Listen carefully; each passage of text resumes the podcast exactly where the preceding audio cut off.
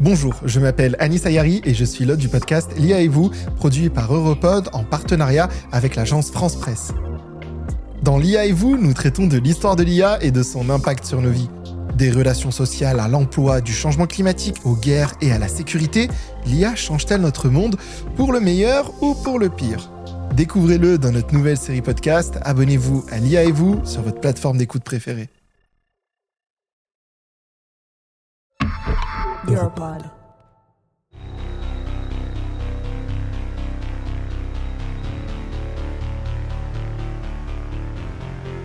Bonjour, moi je suis Alain Damasio, donc écrivain de science-fiction, mais aussi euh, scénariste de séries télé, de séries radio, de podcasts, écrivain de pièces de théâtre, performeur sur scène et voilà, beaucoup d'autres choses.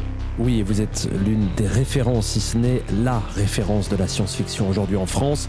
Vous vous livrez aussi à de nombreuses réflexions sur l'avenir du numérique. C'est pour cela qu'on tenait tant à vous recevoir pour prolonger la discussion autour de notre série podcast Déconnecté en 2050, dont notre interview est un bonus. Vos interviews sont rares, donc merci infiniment de votre temps. Déconnecté en 2050, comme les auditeurs ont pu le découvrir, c'est une dystopie qui interroge le rôle des géants du numérique sur l'information et notre rapport à cette dernière dans un environnement de plus en plus numérisé.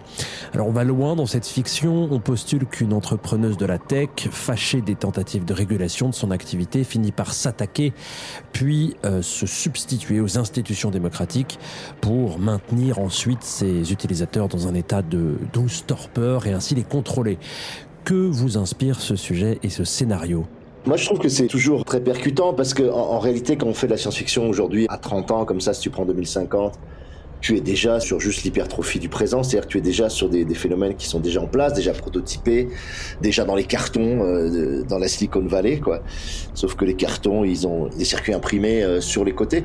Donc on est, on est pour moi dans de la très haute crédibilité scénaristique, quoi. On est dans quelque chose qui est déjà en, en train d'advenir, et c'est là que la science-fiction est forte, justement, c'est quand elle fait miroir à euh, des signaux faibles qui sont déjà en place je veux dire, ce que fait Google aujourd'hui est quand même, euh, avec toutes les applis Google qui sont en place, les Google Mail, les Google Maps, les, tous les Google Calc, Agenda, etc., euh, ils ont commencé à couvrir la totalité des actes possibles euh, de citoyens dans l'espace et ils ont très vite compris que, vu l'effondrement financier lancinant de la presse et des médias, il y avait un coût à jouer avec très peu d'argent injecté en réalité par rapport à ce qui consacre par exemple à d'autres technologies.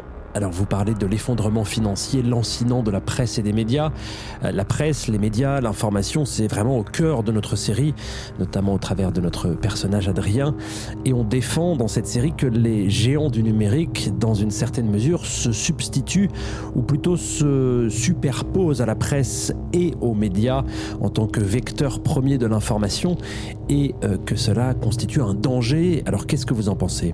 Quand tu regardes ce que Meta consacre sur le métaverse, c'est des milliards et des milliards. Là, ils ont injecté finalement assez peu d'argent, tu vois, pour 15 millions, tu rachètes aujourd'hui euh, Libération, en tout cas la possibilité de piloter Libération.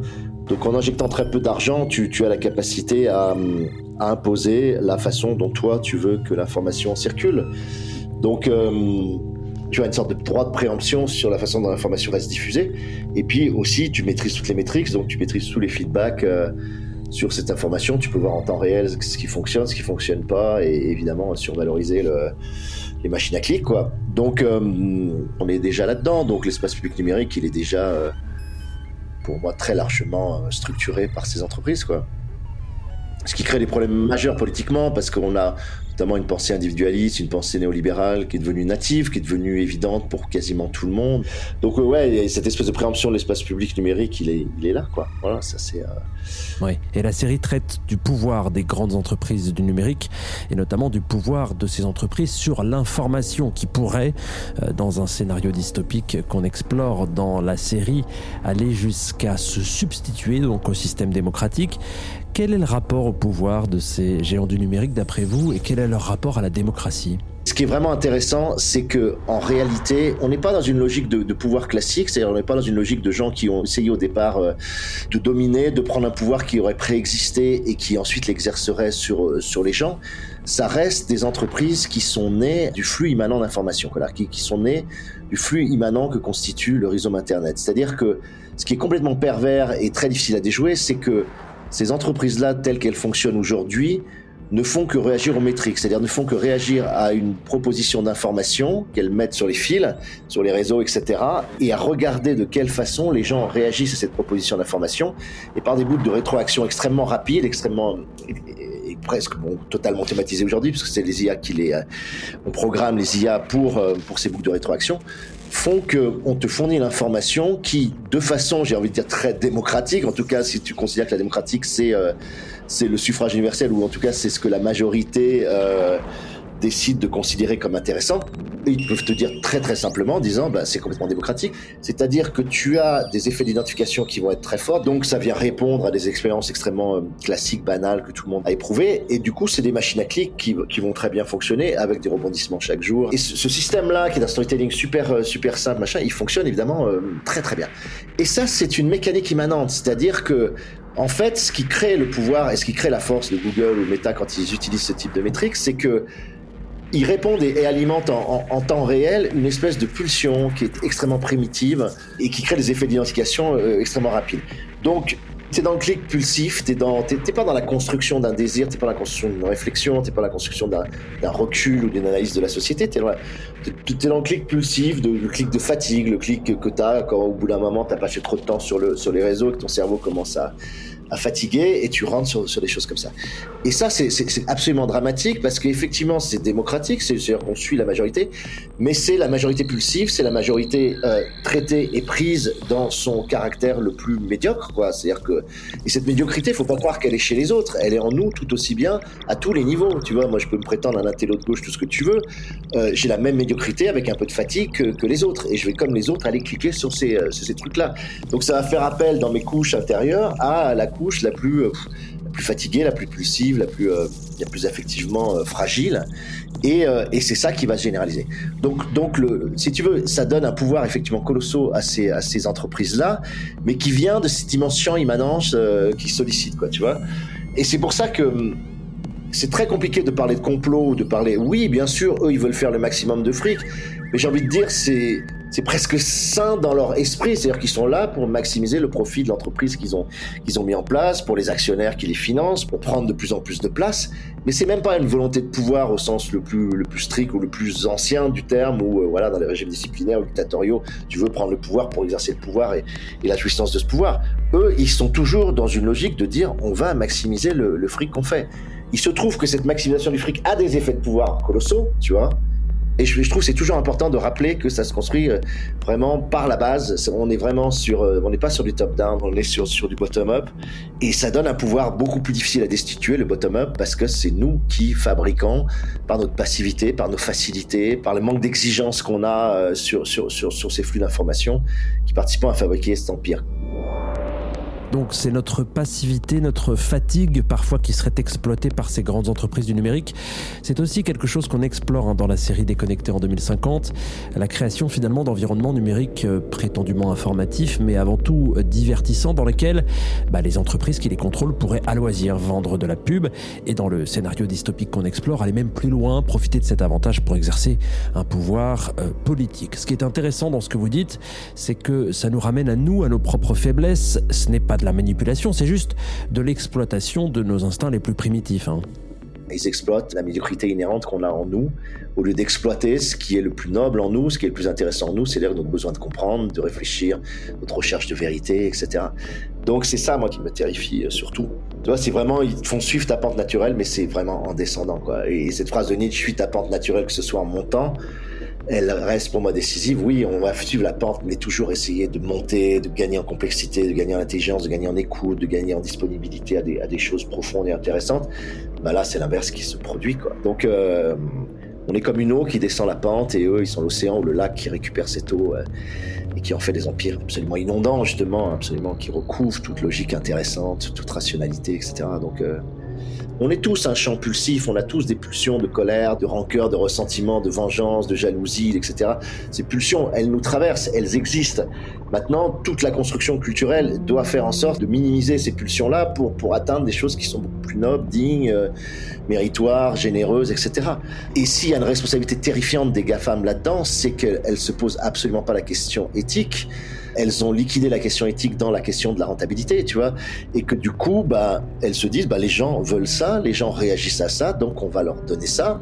Et en plus, elles se déresponsabilisent complètement en disant, euh, sans penser que avant et, normalement, euh, le rôle des médias, des journalistes et des gens qui gèrent l'information, c'est de nous éduquer normalement, au sens vraiment positif. Ouais, le journalisme, c'est aussi et surtout une courroie de transmission entre les responsables politiques et les citoyens, entre la décision politique et l'opinion. Et euh, c'est là que s'immiscent finalement les géants du numérique dans cette relation tellement importante pour notre espace public et notre système démocratique.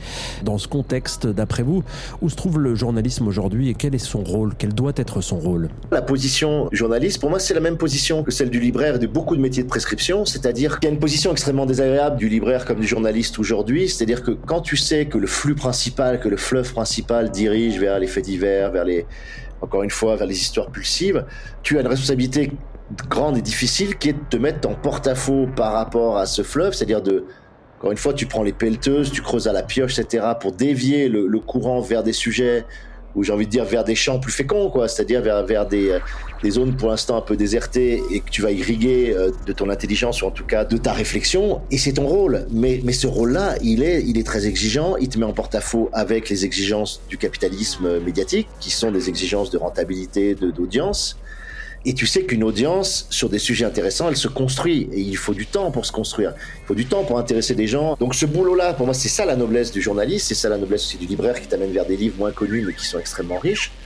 Mais dans un monde qui exige une rentabilité immédiate, on va pas te laisser le temps de construire cette audience-là. On va pas te laisser le temps de, de créer une offre qui va générer son propre public. C'est moi, c'est ce que je dis euh, en, littérature. En littérature, on doit normalement non pas répondre à une demande préalable de thriller, de livres faciles, etc., mais proposer des livres qui sont des œuvres qui vont créer leur propre public, qui vont avoir la, la force de créer un public parce qu'elles sont suffisamment riches pour pour ça. Moi, j'ai eu la chance dans ma courte carrière d'avoir ça, d'avoir des livres qui ont créé un, un, un public.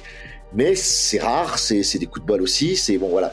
Et quand tu es journaliste, ben tu vas te battre constamment si tu as une certaine noblesse, une certaine ambition, si tu as une certaine volonté d'apporter quelque chose de fécond et d'ouvrant au public. Mais tu te, confrontes à une machine qui est dans l'évidence du, mainstream. C'est vraiment ça. C'est le flux principal, c'est le fleuve principal. Et en sortir, c'est très très difficile. Donc, si tu veux, c'est que mécaniquement, automatiquement, euh, systématiquement, c'est même j'ai envie de dire systémiquement, le système de générer de la presse et du média par algorithme, par boucle de rétroaction et par matrix, ce système-là, de façon ontologique, il génère euh, une audience facile, immédiate, pulsive et donc, médiocre. Donc ça devient extrêmement difficile de faire du journalisme euh, de qualité, quoi. Et c'est structurel. Et comme le journaliste est de moins en moins de qualité, les gens s'y intéressent de moins en moins, vont plus en plus dans le pulsif, et t'as un cercle vicieux qui, qui, dégrade absolument toute la chaîne euh, de l'information. Et c'est ce qu'on vit effectivement aujourd'hui. Donc les récepteurs de l'information sont de plus en plus inertes, en quelque sorte. Les producteurs de l'information de plus en plus soumis à des impératifs de métrique sous l'influence des géants du numérique, ce qui conduit quoi? Un appauvrissement euh, général du débat?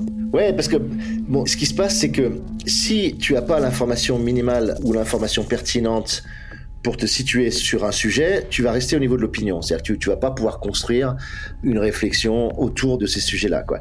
Et tu vas rester à ton niveau le plus immédiat, c'est-à-dire effectivement l'opinion directe. C'est-à-dire que le problème, c'est de créer une réflexion active. C'est pas de créer de la réaction. Et la réaction, c'est ce qu'il y a de plus immédiat. C'est pour ça, moi, je reste très nietzschéen. Tu vois, Nietzsche a fait toute une analyse de l'histoire humaine comme l'histoire des, des, forces réactives, quoi. Tu vois, en mettant dans ces forces réactives, évidemment, le, le, ressentiment, la rancœur, la mauvaise conscience, les, les techniques de culpabilisation, le jugement, euh, les, les, sortes de, de, faux idéaux de, de pureté qu'on voit archi dominer aujourd'hui sur les réseaux sociaux, parce que le réseau social est structurellement construit sur la réaction. Voilà, c'est-à-dire qu'on te balance, on, on, a un input, on a un stimuli qui est une information, un événement, un fait divers, etc.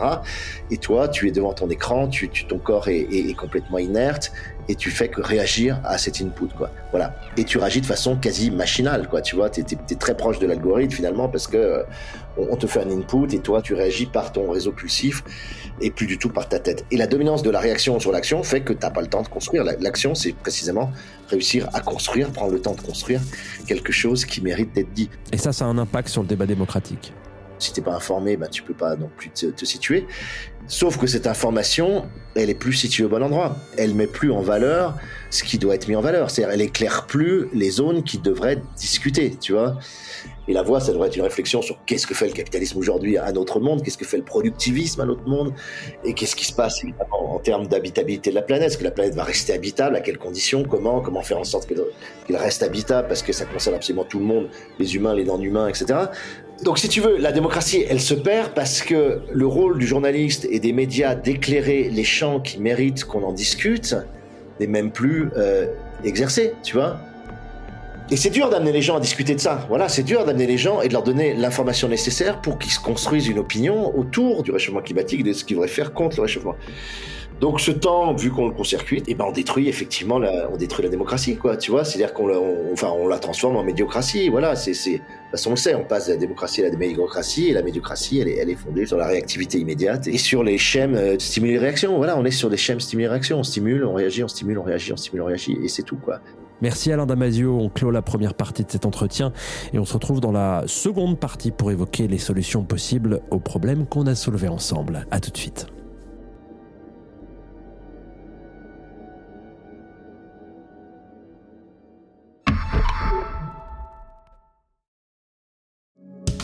Voulez entendre plus de podcasts qui vont au fond des choses, qui se distinguent du bruit ambiant rejoignez Europod. Abonnez-vous sur Apple Podcast et Spotify ou à notre newsletter. Suivez-nous sur LinkedIn, sur Twitter ou sur Instagram. Découvrez notre site internet le www.europod.eu.